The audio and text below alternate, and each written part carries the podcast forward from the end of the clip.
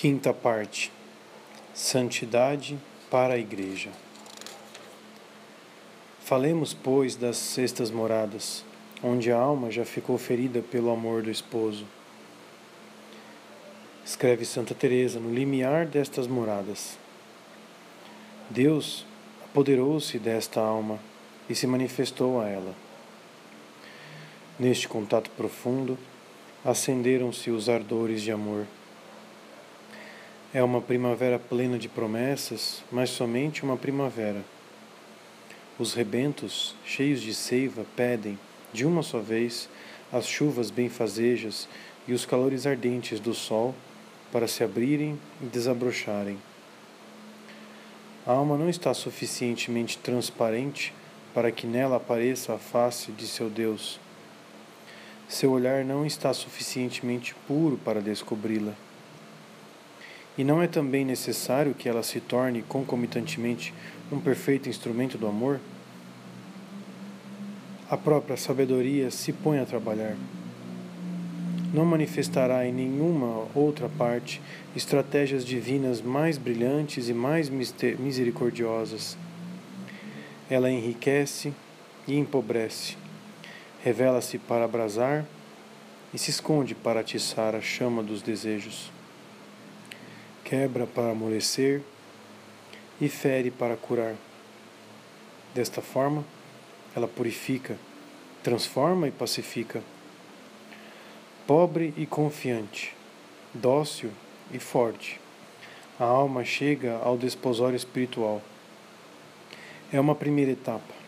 Mais tarde, será elevada ao matrimônio espiritual ou união transformante e descobrirá nela, então, as mais altas maravilhas que Deus pode realizar nesta terra, numa pura criatura. Nestas regiões onde a ação divina se faz transformadora e unitiva, Santa Teresa se sente à vontade. Detém-se aí de bom grado. 50 páginas, mais de um terço do castelo interior, são consagradas à descrição das sextas moradas.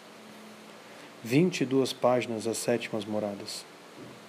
Ao todo, mais da metade do trabalho. Agradeçamos a Santa. Está aqui, com efeito, o verdadeiro campo da sabedoria, aquele onde ela estabelece seu reino na alma e onde realiza sua grande obra de santificação. Diríamos, regiões pouco frequentadas. Sim, é preciso reconhecê-lo.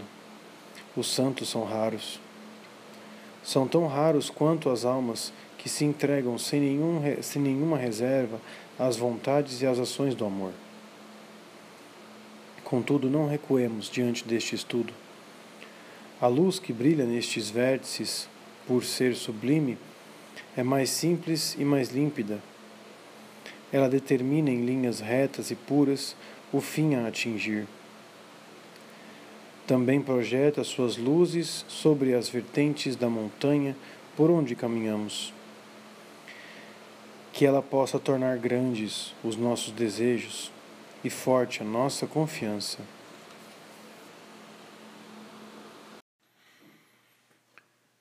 Primeiro capítulo Enriquecimentos Divinos. É Deus que age nas elevadas planícies da união de vontade, durante longo tempo e mesmo anos, a alma encontrou em patamares repousantes comodidades para a escalada.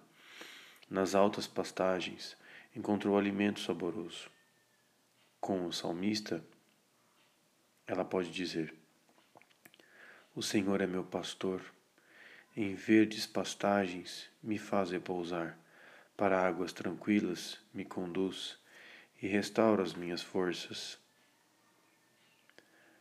O Divino Pastor prepara, assim, para árduas tarefas que as esperam. Com efeito, eis que nos confins das planuras estendem-se as abruptas vertentes da noite do espírito. Sua austera sombra, por vezes, já se projetou sobre o caminho naqueles presságios e mensageiros dos quais São João da Cruz fala. A alma agora está pronta para a ação. Impõe-se a ascensão. Recusar-se seria estacionar, talvez perder tudo. É normal que desde o início deste período de ascensão das sextas moradas, Santa Teresa fale dos sofrimentos que nele se encontram. E quiçá seja ainda mais normal que São João da Cruz, a quem a noite atrai porque as almas aí se encontram em aflições, se dirija diretamente às obscuridades da angústia. Quanto a nós, que desejamos apenas explicar e comentar a doutrina dos mestres carmelitas, cremos dever falar inicialmente dos enriquecimentos divinos deste período. Não é medo de desanimar, mas antes desejo de esclarecer, colocando em primeiro plano a verdade que explica tudo nesta etapa suprema da ascensão e que dá a perspectiva real e viva, na qual devem se inserir todos os fenômenos que nela encontramos. Em verdade é que, no estado do qual falamos, é principalmente Deus quem age. Se a noite encobre na obscuridade a face do bom pastor, ele, contudo, permanece presente e mais ativo do que nunca. É ele quem ilumina, purifica, inflama e une.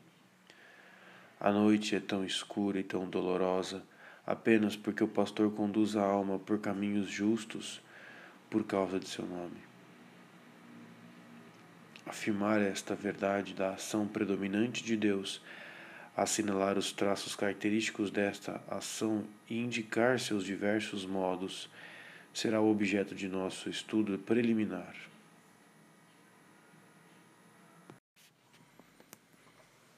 E tenha a sabedoria, artífice da santidade.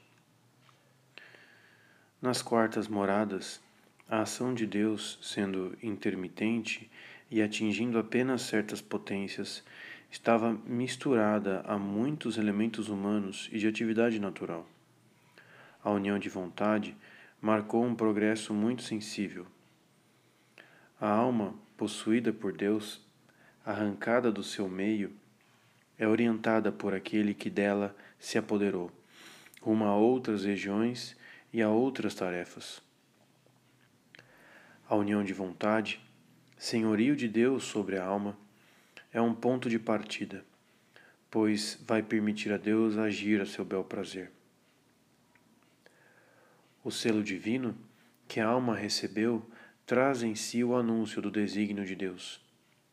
Ele só revelará seu segredo na experiência das regiões superiores. Por enquanto, tudo é escuridão e novos ardores. No entanto, Nesta obscuridade brilha uma certeza. A alma esteve em Deus. Ela guarda uma ardente nostalgia de Deus, que a tomou e das regiões secretas para onde ele a conduziu. A borboletinha está inquieta, diz Santa Teresa, e não sabe onde pousar. Mas aonde irá a borboletinha? Não pode voltar ao lugar de onde saiu, pois, como eu disse, não está em nossa mão fazê-lo. Temos de esperar até que Deus seja servido de voltar a conceder-nos essa graça. Esta união é exclusivamente obra de Deus. Tal verdade, proclamada por ocasião da graça mística da união, das quintas moradas, já estava claramente contida na classificação dos diferentes graus de oração dados pela Santa no Livro da Vida.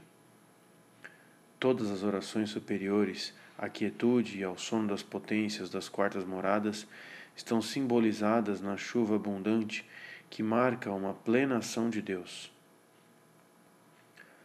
Chuvas frequentes, neste caso, o Senhor rega, sem, nenhuma, sem nenhum trabalho nosso, sendo esta maneira incomparavelmente melhor do que as outras. As descrições do castelo interior, mais precisas e mais nuançadas, deixam entrever melhor os graus e os efeitos destes perfeitos influxos. E é preciso notar a afirmação da ação soberana de Deus nessas regiões permanece subjacente em cada uma delas e é considerada como verdade tão evidente que mal é repetida. Para Santa Teresa, estas regiões constituem o campo da teologia mística ou secreta sabedoria de Deus. São os ateliês divinos onde a sabedoria plasma a santidade das almas, ou melhor, é uma morada que é o Cristo ou Deus, o que é a mesma coisa. Assim, a única preocupação da santa será a de desmascarar as dissimulações que a doença, a má fé ou o demônio podem produzir. Mas explícitas ainda são as afirmações de São João da Cruz em todos os graus desta ascensão. O Santo Doutor insiste sobre a parte predominante e essencial da ação de Deus.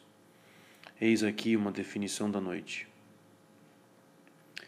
Esta noite escura é um influxo de Deus na alma, que a purifica de suas ignorâncias. Nela vai Deus em segredo, ensinando a alma e instruindo-a na perfeição do amor, sem que a mesma alma nada faça, nem entenda como é esta contemplação infusa.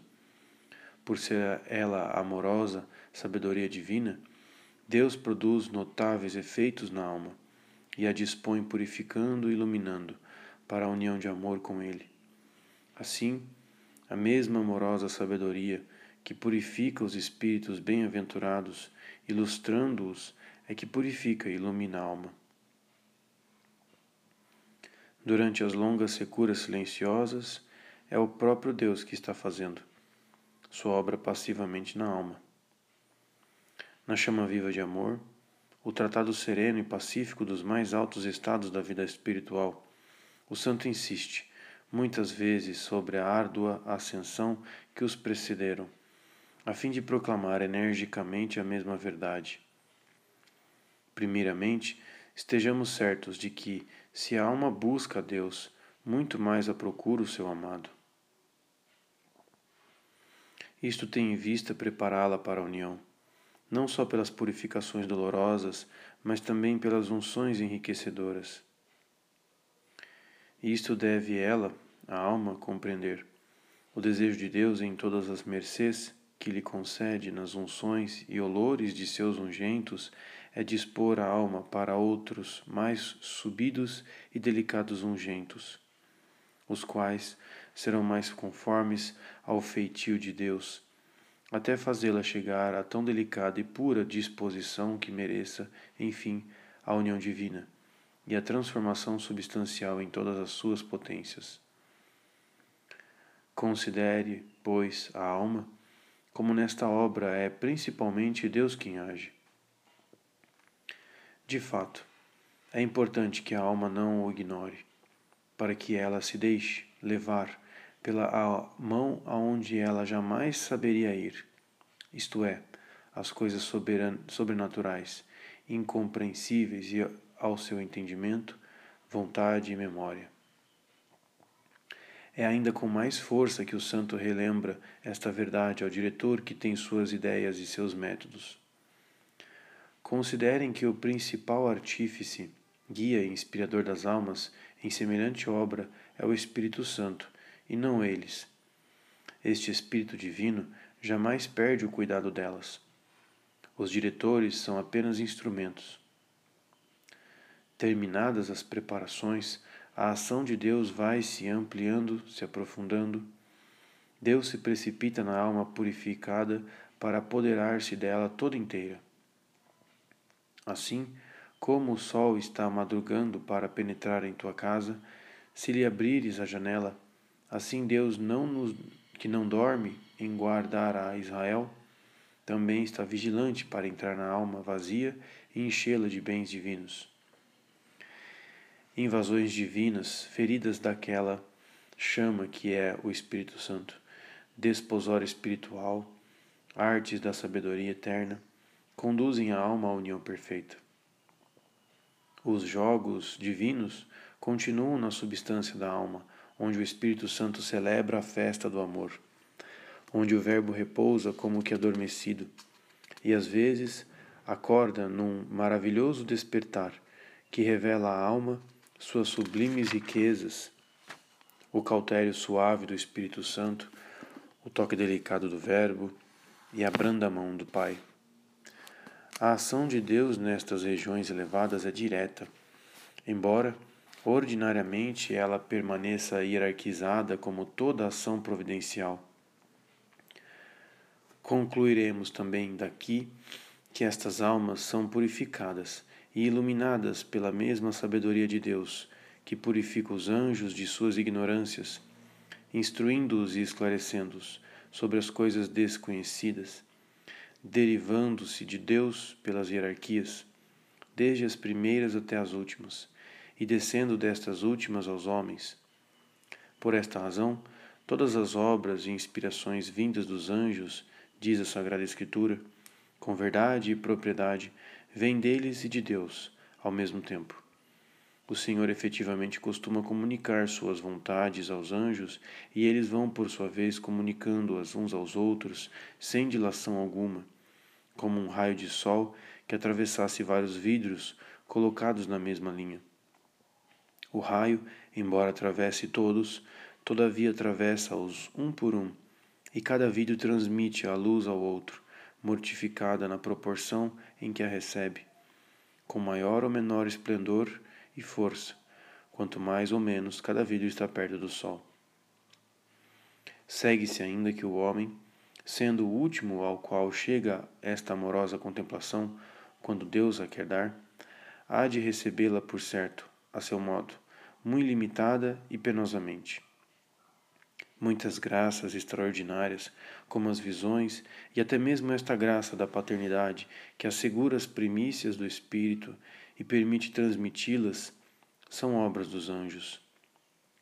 Contudo, as graças mais elevadas, como a chaga da qual fala a segunda estrofe da chama viva de amor, são os toques da divindade na alma, sem forma nem figura alguma intelectual ou imaginária cheguem as comunicações sobrenaturais diretamente à alma por um toque imediato de Deus ou pela casualidade instrumental dos anjos, elas são obras da sabedoria de amor, no sentido que indicamos. Isto é, elas excluem a causalidade humana e procedem de uma ação origin originária de Deus e de um de seus desígnios particulares com relação à alma.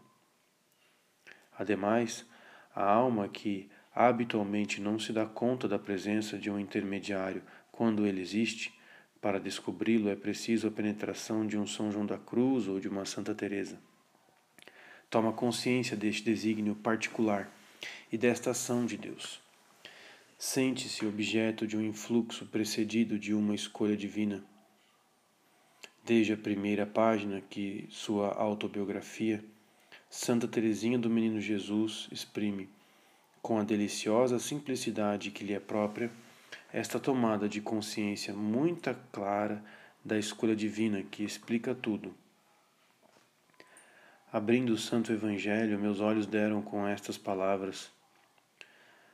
Tendo Jesus subido a uma montanha, chamou a si os que lhe aprouve e aproximaram-se dele. Eis o mistério de minha vocação, de minha vida toda inteira e, sobretudo, o mistério das predileções de Jesus por minha alma. Ele não chama os que são dignos, mas os que lhe apraz. Ou, como diz São Paulo, terei misericórdia de quem me aprover ter misericórdia. Terei compaixão de quem eu quiser ter compaixão. Desta forma, a escolha não depende de quem a quer nem de quem corre, mas da misericórdia de Deus. Romanos 9, de 15 a 16. Escrito manuscrito A, página 2, reto. A eficácia desta escolha divina se revela à alma muito mais no maravilhoso encadeamento das graças recebidas do que em tal favor particular. Vosso amor acompanhou-me desde a infância, escreve Santa Teresinha do Menino Jesus cresceu comigo e agora é um abismo cuja profundidade não posso sondar. Manuscrito C, 35 reto. O testemunho da Santinha liga-se ao, ao do apóstolo, que tinha dito: Pela graça de Deus sou o que sou. 1 Coríntios 15, 10. Todos os santos que chegaram aos mais altos graus da santidade unem-se assim num cântico de reconhecimento que restitui a Deus aquilo que, ele recebe, que eles receberam, a santidade esta tomada de consciência na luz dos vértices e a convicção que ela cria nos parecem o testemunho mais impressionante da soberania de Deus na obra da santidade, na santificação, especialmente nestas últimas etapas, onde a sabedoria de amor se revela através de intervenções diretas.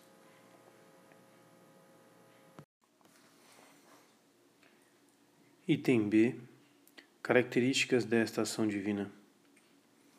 Antes de estudar detalhadamente a ação de Deus nesta última etapa da vida espiritual, assinalemos, desde já, aquilo que a caracteriza para termos uma visão de conjunto.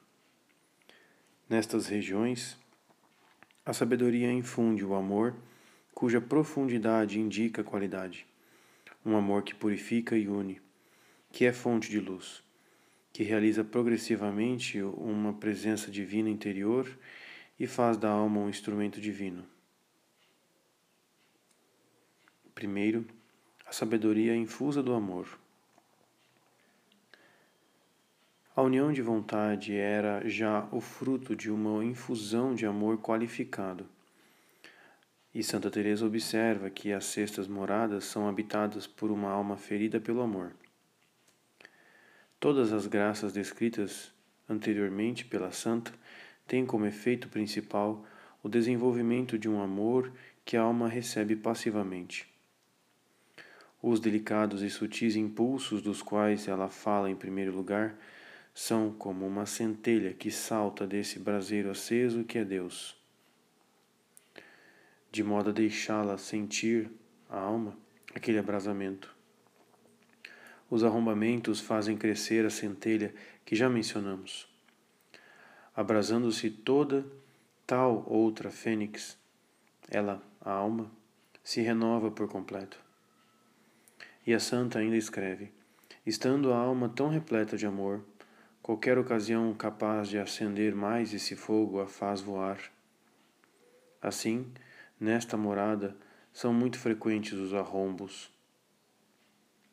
Alternadamente, os sofrimentos que servem para aumentar-lhe os desejos de fruir do esposo, e as visões que revelam sua presença aumentam o amor até que, enfim, chegam estas agonias quase intoleráveis que anunciam a união perfeita.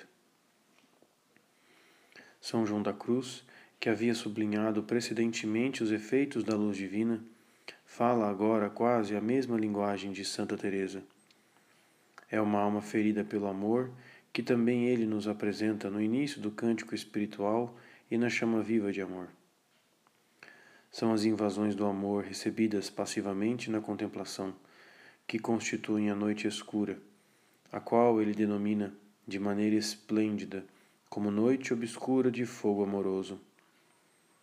Trata-se da mesma chama, isto é, do Espírito Santo, que mais tarde a glorificará e que agora a penetra para purificá-la. Estes assaltos do amor na alma assemelham-se àqueles do fogo material que investe contra o madeiro, que o envolve, seca, penetra e transforma em fogo. Esta comparação traduz muito bem a experiência das chamas de amor de Santa Teresinha do Menino Jesus com poucas palavras exprimia depois de sua oferta ao amor misericordioso. Ah, desde este dia feliz, parece-me que o amor que penetra e me envolve, parece-me que a cada instante este amor misericordioso me renova, purifica minha alma e aí não deixa nenhum traço de pecado. Toda a ação de Deus é infusão de amor. É o amor que realiza a conquista da alma passiva sob seus assaltos. Esta palavra amor exprime toda a experiência da alma nestes contatos íntimos com o soberano bem, difusivo de si mesmo. É esta mesma palavra que sempre resumiu a experiência daqueles que mais se aproximaram de Deus e que sentiram o dinamismo ardente do ser infinito se debruçando sobre a miséria humana para lhe comunicar sua vida que consome e arrastá-la no movimento de sua caridade. Deus é fogo consumidor. Deus é amor, disseram Moisés, São João e São Paulo. Segundo, amor qualificado pelas profundezas onde age. A comparação do fogo investindo a madeira já revela uma penetração progressiva do fogo do amor na, alma, contudo, de uma maneira imperfeita. É preciso explicá-lo, porque aqui profundeza significa qualidade. Na união mística das quintas moradas, o encontro divino se dá no centro de nossa alma. Deus se fixa a si mesmo no interior da alma, de modo que quando está volta a si, de nenhuma maneira pode duvidar que esteve em Deus e Deus nela. Estas regiões profundas descobertas nas quintas moradas vão se abrir progressivamente e simultaneamente à ação da sabedoria e ao olhar da alma. É isso que faz a santa escrever ao expor estas quintas moradas. O que há nesta morada e o que vem depois, nas sextas moradas, é o mesmo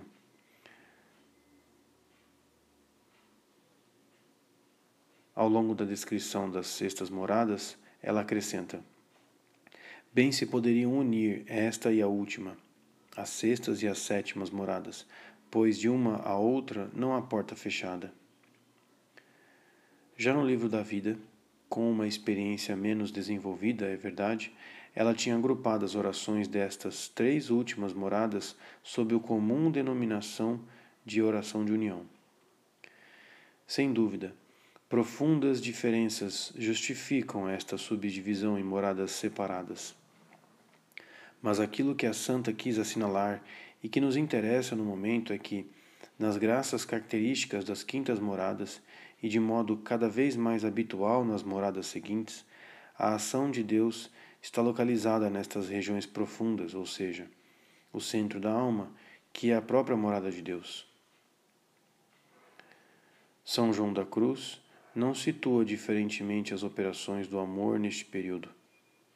A contemplação que a alma recebe aí é linguagem de Deus à alma, comunicada de puro espírito a espírito puro. Tudo, portanto, que é inferior ao espírito não a pode perceber. Na chama viva de amor, as localizações são ainda mais precisas. O santo indica que não só as chagas de amor que precedem imediatamente a união e os toques do Verbo que a seguem, mas também as unções sutis delicadas que purificam, penetram na profundidade da íntima substância da alma. Seria o momento de estudar com os teólogos se esta ação de Deus ou infusão de amor nas profundezas da alma e até sua substância se faz pelos dons do Espírito Santo ou diretamente, sem a mediação deles. Este estudo nos levaria a sair da linha imposta por nossa finalidade, exclusivamente prática. Seja-nos permitido, porém, observar que, se considerarmos os dons do Espírito Santo não só em sua diversidade específica que orienta cada um deles para um dom particular de Deus, mas em sua realidade essencial e comum que é a passividade ou potência obediêncial de, da caridade.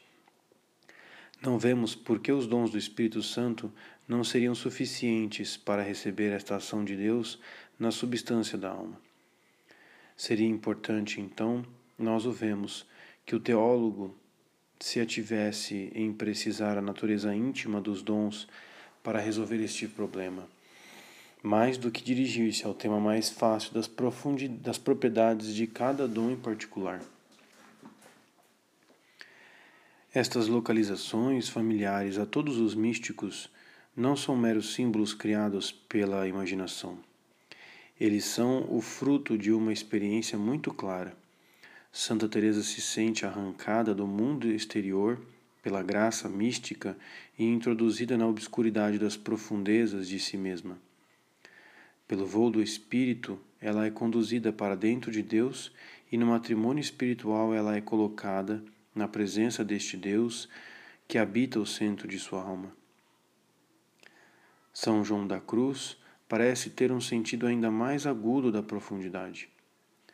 Depois de ter estabelecido a distinção entre a região dos sentidos, os arrabaldes buliçosos, e aquela do espírito, esconderijo seguríssimo contra todos os inimigos, profundíssima e vastíssima solidão, um deserto imenso, sem limite por parte alguma. Ele parece constantemente preocupado, para si e para os outros, em descobrir e levar a descobrir novas profundezas na alma. Toda a sua técnica espiritual consiste no superar incessantemente as profundezas para mais encontrar a Deus. Na verdade, São João da Cruz depreendeu que profundeza equivale à qualidade e força do amor. Somente ele pode nos explicar isso. Primeiramente, devemos saber que a alma, como substância espiritual, não tem alto nem baixo, nem maior ou menor profundidade em seu próprio ser, como tem os corpos qualificados. Como nela não há partes distintas, não existe diferença entre interior e exterior, pois é um todo simples. Esta afirmação da simplicidade da alma parece tornar ilusórias as localizações das quais falamos e a experiência mística sobre a qual elas se apoiam. Contudo, não é assim. Observemos, primeiramente, que a simplicidade da alma não impede a distinção das potências da alma, entre si com a essência da alma.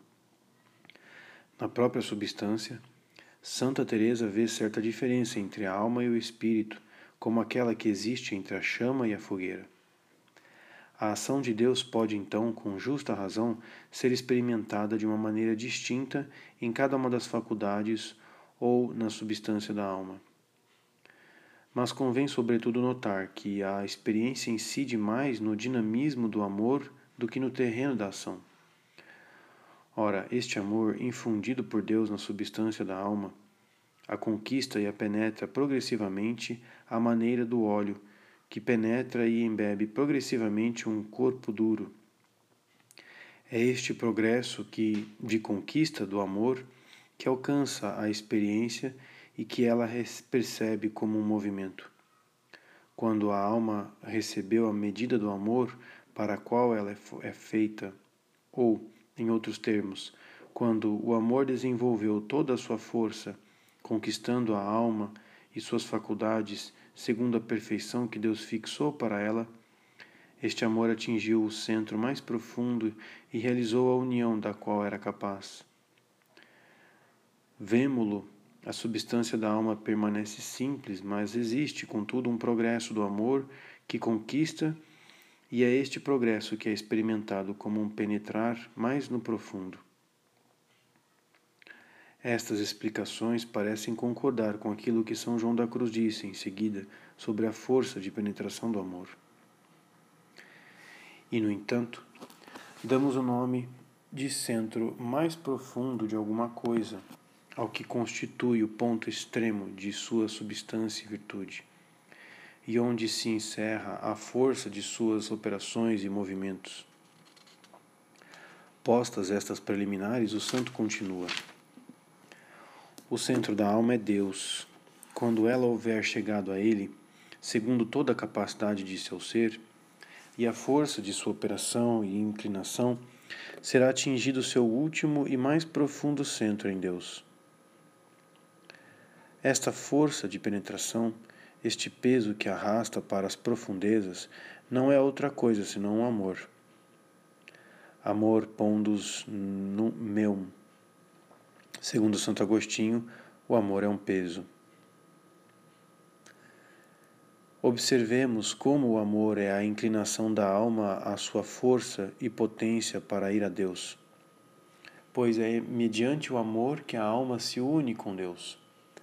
E assim, quanto mais graus de amor tiver, tanto mais profundamente penetra em Deus e nele se concentra.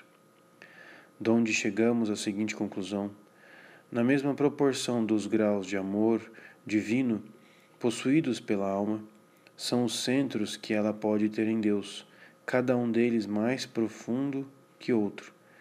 Deste modo, podemos interpretar aquelas muitas moradas que, no dizer do Filho de Deus, há na casa do Pai Celeste.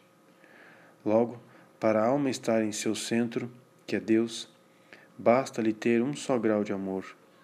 Se tivesse dois graus, ter-se unido mais a Deus, concentrando-se nele mais ardentro, se chegar a possuir três graus, aprofundar-se-á em três centros. Sentido e espírito constituem, então, apenas uma primeira medida ou etapa da profundeza. Uma vez alcançado o espírito, o amor aperfeiçoou-se nele, cava na substância da alma sucessivas profundezas que são o sinal de sua qualidade. Essa linguagem une-se ao simbolismo teresiano do castelo interior, no qual o desenvolvimento do amor e da união com Deus é marcado pelo progresso através das moradas cada vez mais interiores até a sétima, onde se realiza a união transformante. Interiorização e profundidade estão, portanto, em função da qualidade e da força do amor. Desta forma, o santo acrescenta: Quando, pois, a alma diz aqui que essa chama de amor afere em seu mais profundo centro, quer manifestar como o Espírito Santo afere e investe no âmago de sua substância energia e força.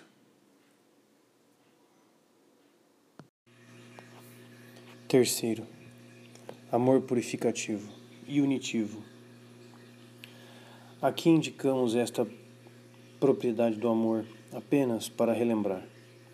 Já assinalada, ela deve ser objeto de maiores desenvolvimentos, pois marca a obra essencial do amor nestas regiões, a ponto das sextas moradas serem sinônimo de purificação profunda e de caminhada rumo à perfeição da união. Amor, fonte de luz. Após ter afirmado que as graças das três últimas moradas se situa nas mesmas profundezas do centro da alma, Santa Teresa aponta como a diferença mais notável entre a graça da união mística das quintas moradas e a união transformante das sétimas, o fato da primeira ser recebida na obscuridade completa. O Senhor une a alma a si, mas tornando-a cega e muda como ficou São Paulo em sua conversão, e fazendo-a perder o sentido de como se realiza a graça que então frui. O grande deleite que ela sente no momento é o ver-se junto de Deus. Mas, quando este a une a si, a alma não entende coisa alguma, pois se perdem todas as potências. Nesta última morada, na união transformante, as coisas são diferentes. O nosso bom Deus quer já tirar-lhe as escamas dos olhos, bem como que veja e entenda algo da graça que lhe é concedida, embora isso se efetue de modo um tanto estranho. Já era a luz que distinguia as graças das sextas moradas das precedentes. Descrevendo-as, a santa constata: a alma nunca esteve tão desperta para as coisas de Deus nem com tão grande luz e conhecimento de Sua Majestade. Estas luzes são alguns segredos, como coisas do céu e visões imaginárias, palavras interiores das quais a alma poderá depois dar-se conta. São parte integrante dos arrombamentos, a ponto de Santa Teresa declarar: Creio que não se trata de arrombos se a alma a quem Deus dá essa graça não entende vez por outra esses segredos. Neste caso, parece-me ser alguma fraqueza natural. Creio que não se trata de arrombos. Estas mercês extraordinárias teresianas assinalam e colocam em relevo a qualidade particular da graça da morada na qual eles se situam.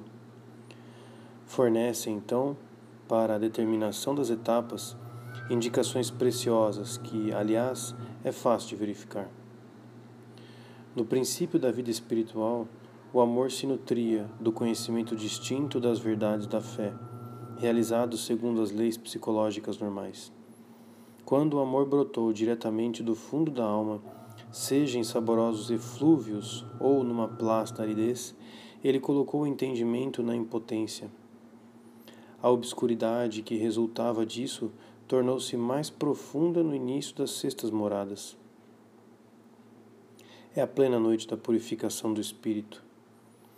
Mas, além dessas noites serem às vezes sulcadas por relâmpagos que rasgam seu véu de trevas, além da alma estar constantemente iluminada pela contemplação infusa sobre si mesma e sobre a transcendência de Deus, a ponto de ver como são baixos, limitados e de certo modo impróprios todos os termos e vocábulos usados nesta vida para exprimir as coisas divinas. Eis que nestas sextas moradas surgem os primeiros clarões da aurora. Assim como os levantes matutinos dissipam a escuridão da noite e manifestam a luz do dia, assim esse espírito sossegado e quieto em Deus é levantado da treva do conhecimento natural, a luz matutina do conhecimento sobrenatural do próprio Deus. Não se trata, contudo, de conhecimento claro, senão obscuro, como dissemos qual noite próxima aos levantes da aurora, em que nem é totalmente noite, nem é totalmente dia, mas conforme dizem, está entre duas luzes. Estes levantes da aurora são produzidos pela luz que jorra do amor. São João da Cruz, com efeito, nos explica que as verdades sobrenaturais se inscrevem na nossa alma de duas maneiras: por meio da fé no entendimento e por meio do amor na vontade. A alma diz que estão debuxadas nas entranhas, isto é, na alma, segundo o entendimento e a vontade. De fato, é pela fé que são estas verdades infundidas na alma segundo o entendimento. Como a notícia delas não é perfeita, diz que estão apenas debuxadas. O debuxo não é perfeita pintura. Do mesmo modo, a notícia da fé não é perfeito conhecimento. Além deste debuxo da fé, há na alma que ama outro debuxo de amor, segundo a vontade. É tão perfeita a semelhança realizada pelo amor na transformação dos amados, que podemos dizer cada um é o outro e ambos são um só. Explica-se isto pela posse de si mesmo que um dá ao outro na união de transformação de amor, na qual cada um se deixa e troca pelo outro. Assim, Cada um vive no outro, sendo um e outro entre si um só, por essa mesma transformação de amor. A linguagem precisa da teologia esclarece estas afirmações de São João da Cruz. O entendimento, esclarece, esclarecido pela fé, não consegue aurir das verdades sobrenaturais, senão o conhecimento do que é capaz, isto é, o conhecimento analógico ou conceitual expresso pelas fórmulas dogmáticas. Um esboço, mas que pode ser aperfeiçoado nesta terra. No entanto, eis que o amor se põe em ação. Ele transforma a alma e a une a Deus numa mútua compenetração e numa semelhança que se torna cada vez mais perfeitas. Desta compenetração irrompe, graças ao dom de sabedoria, uma experiência afetiva e um conhecimento frutivo. A caridade, participação da vida de Deus, divinizou a alma, assimilou-a em Deus como uma gota d'água no oceano e, mediante este contato, fê-la experimentar Deus em si e lhe concedeu aquilo que denominamos conhecimento por conaturalidade. Este conhecimento por conaturalidade afetiva que procede do esboço traçado na vontade pelo amor, torna-se tão claro nas sextas moradas que pode ser comparado ao levantes da aurora. Normalmente, ele irá se desenvolvendo com as invasões progressivas do amor. Às vezes, alumiado, nos repentimos nos clarões por este sussurro dos ares amorosos, comunicação e altíssimo conhecimento de Deus que emanam de contatos substanciais. Ele é de ordinário, geral e obscuro, concedido à alma como uma substância prendida e despojada de acidentes e imagens. Contudo, é real e vivo como o amor que o gera. E dado que procede de um contato com as profundezas de Deus e que balbucia os íntimos segredos aí experimentados, ele corrige a imperfeição essencial do simples conhecimento da fé, solidário com a fraqueza de nossos humildes meios humanos de conhecer. Toda união se pode chamar debuxo de amor comparada àquela perfeição figura, perfeita figura de transformação na glória. Quando se alcança, todavia, esse debuxo de transformação nesta vida mortal, é imensa felicidade.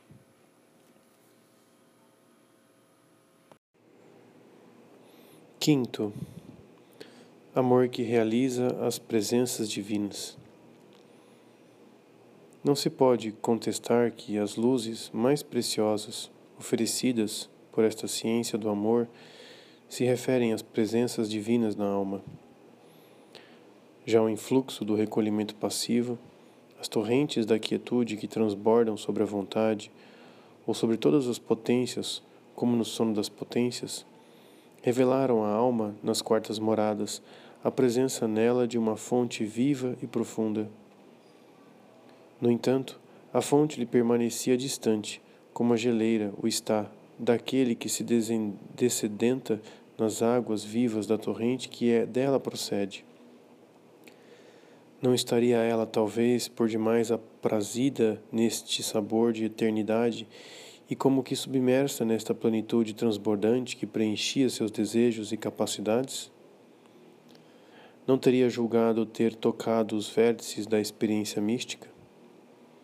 e não estaria suficientemente desapegada destas benfazejas torrentes para dirigir seu olhar à fonte viva de olhar né, de onde elas lhes vêm?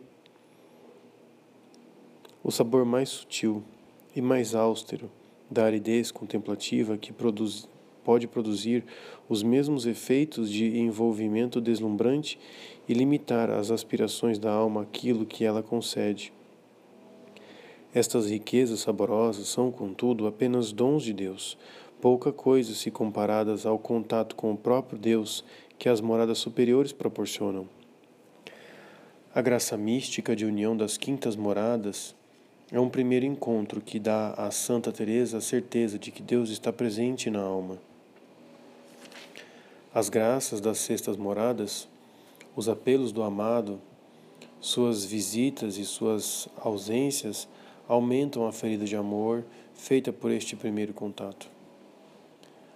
A alma encaminha-se assim para o encontro do desposório, onde se trocam as promessas e para o matrimônio espiritual, que consagra a mútua pertença numa visão intelectual do amado. Nesta cadeia de graças extraordinárias descritas por Santa Teresa, aparece luminosa a graça de fundo deste período e seu progressivo desenvolvimento. Na verdade, para todas as almas, sejam elas quais forem, toda a noite do Espírito não é senão o caminho doloroso rumo a este conhecimento experiencial do objeto divino. Caminho doloroso, pois a presença manifestada à alma não é suficientemente clara e, de ordinário, por então, ela se encobre com espessas sombras. Mas a alma não quer senão o próprio amado. Não queiras enviar-me mais mensageiro algum, pois não sabem dizer-me o que desejo. E como a alma sabe não existir coisa alguma que possa curar sua doença, a não ser a presença e vista do amado, desconfia de qualquer outro remédio. A necessidade do próprio Deus, para além de todos os seus dons, de suas luzes, de seus amplexos, constitui o dinamismo deste período. A realização progressiva de sua presença é um de seus traços característicos. Dirigindo-se a Deus, a alma lhe pede para que Ele mesmo revele a sua presença. Ó cristalina fonte, se nesses teus semblantes prateados formasses de repente os olhos desejados que tenho nas entranhas debuxados. O duplo esboço da fé e do amor que a alma traz em si revela-lhe em primeiro lugar o próprio Deus. O esboço do amor é menos imperfeito. Ademais, é ele que brota dos contatos vivos e diretos deste período. É para ele que a alma se dirige a fim de realizar a presença divina da qual sente uma necessidade tão ardente. Na verdade, trata-se de realizar, no sentido moderno da palavra, a, a presença divina, enriquecendo-a de íntimas e profundas relações e de contatos diretos e vivos. É neste sentido de realização de presença pela fé e, sobretudo, pelo amor, que São Paulo deseja aos Efésios que Deus estabeleça a morada de Cristo em suas almas. Christum habitare per fidem in cordibus vestris. Efésios 3,17 Deus não muda. Ele está uniformemente presente em todas as partes, sem mais nem menos. Aquilo que pode mudar são nossas relações com Ele, isto é, o amor que Ele derrama e aquele que nós lhe oferecemos. São estas trocas de amor que, transformando-nos e nos unindo a Ele, produzem o conhecimento por conaturalidade, criam a presença e nos levam a realizá-la. É da obscuridade do amor que aflora a presença divina é das profundezas onde o amor faz suas trocas e realiza a semelhança, que nos vem os traços do amado. Esta presença, independente de toda visão ou percepção extraordinária, primeiro e essencial fruto do conhecimento por conaturalidade, é obscura, mas viva, tal como o abraço que a produziu. Ela se torna contínua quando o amor tornou a alma transparente e selou os laços da união. A realização desta presença comporta etapas que teremos que precisar. Por enquanto, recolhemos alguns testemunhos que expõem como ela é viva e profunda em meio às sombras que a envolvem. São João da Cruz nos fala do Verbo que repousa, adormecido, no centro e fundo de sua alma na mais pura e íntima substância, em que por vezes se ergue em mansos e afetuosos despertares. Santa Teresinha do Menino Jesus dizia à Madre Inês de Jesus: Não vejo o que terei a mais depois de minha morte, não que já não tenha nesta vida. Verei a Deus, é verdade, mas quanto a estar com Ele, já o estou desde esta terra. E para sublinhar esta presença viva que nenhuma graça extraordinária pode revelar, ela escrevia como explicação do quadro O Sonho do Menino Jesus. Pintei este divino menino de maneira a mostrar o que ele é para mim. De fato, quase sempre está dormindo. O Jesus da pobre Teresa não a acaricia como acariciava sua santa mãe. Esta realização de presença não se detém na deidade. Ela se dirige de uma maneira mais ou menos distinta, segundo a graça de cada um, para cada uma das três pessoas divinas, especialmente para Cristo Jesus, com quem a caridade divina nos aparenta como filhos de Deus e nos incorpora como membros de sua igreja. Certas visões de Santa Teresa, cujo simbolismo é ordinariamente tão próximo da realidade, esclarecem muito bem esta presença penetrante de amor que é preciso realizar. A santa, um dia, viu que as três pessoas divinas se reproduziam distintamente dentro de sua alma. que a imagem delas estava esculpida em sua alma. Por fim, certo dia, no centro da alma, foi-me apresentado Cristo, nosso Senhor.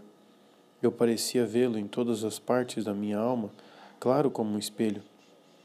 E esse espelho, não sei como, também era feito todo do próprio Senhor, através de uma comunicação muito amorosa que não sei descrever.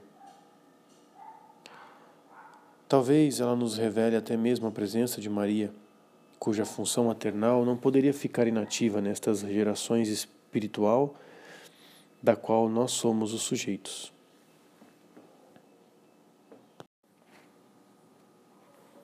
Sexto, amor que forma o apóstolo perfeito. Antes de iluminar a inteligência, o amor se instala na vontade Antes de se derramar em conhecimento de conaturalidade, ele arrebata a alma, transforma e a une a Deus. Assim, antes mesmo, ou melhor, ao mesmo tempo em que ele suscita um contemplativo que o descobre, ele entrega a alma a Deus como instrumento de seus desígnios. Unida a Deus e transformada nele, a alma não pode mais se separar dele e o acompanha por toda parte, para onde o peso da misericórdia a arrasta. Com Cristo, ela desce, desce novamente em direção ao mundo e encontra na Igreja seu objeto pleno, Deus e o próximo. Ativa e empreendedora, a caridade não pode senão partilhar os trabalhos e imolações de Cristo pela sua Igreja. Desta forma, as mesmas invasões de amor que nesta etapa suprema unem a Deus e levam à realização de Sua presença, formam o apóstolo perfeito que é instrumento de Deus. Esta formação pode comportar graças carismáticas, como as investidas de um querubim, que transverberando esta alma, que já está inflamada como brasa, lhe confere assim tesouros e grandezas as primícias do Espírito, segundo o maior ou menor número de seus filhos. Ela repousa sempre sobre as influências profundas e é feita de luminosas descobertas do Cristo total, de ardores para servi-lo e fazê-lo crescer, de purificação das faculdades operativas e também de sofrimentos exteriores, na medida em que o exige a missão particular da alma possuída assim por Deus. Para dizer a verdade, esta formação do apóstolo aparece muito pouco nos escritos de Santa Teresa e sobretudo nos de São João da Cruz, que deram maior relevo às virtu virtualidades contemplativas da caridade. Eles não a encontravam na sua experiência interior. Poder da ação de Deus não se afirma numa tomada de consciência psicológica, como a realização da presença de Deus. São os fatos exteriores que a proclamam. Assim, é a vida deles e a missão realizada por nossos mestres que vamos pedir para suprir o silêncio de seus escritos. Eles nos mostrarão que o amor faz os apóstolos perfeitos, pois somente ele pode fazer os instrumentos de Deus e como ele fecunda a ação que vivifica com sua chama.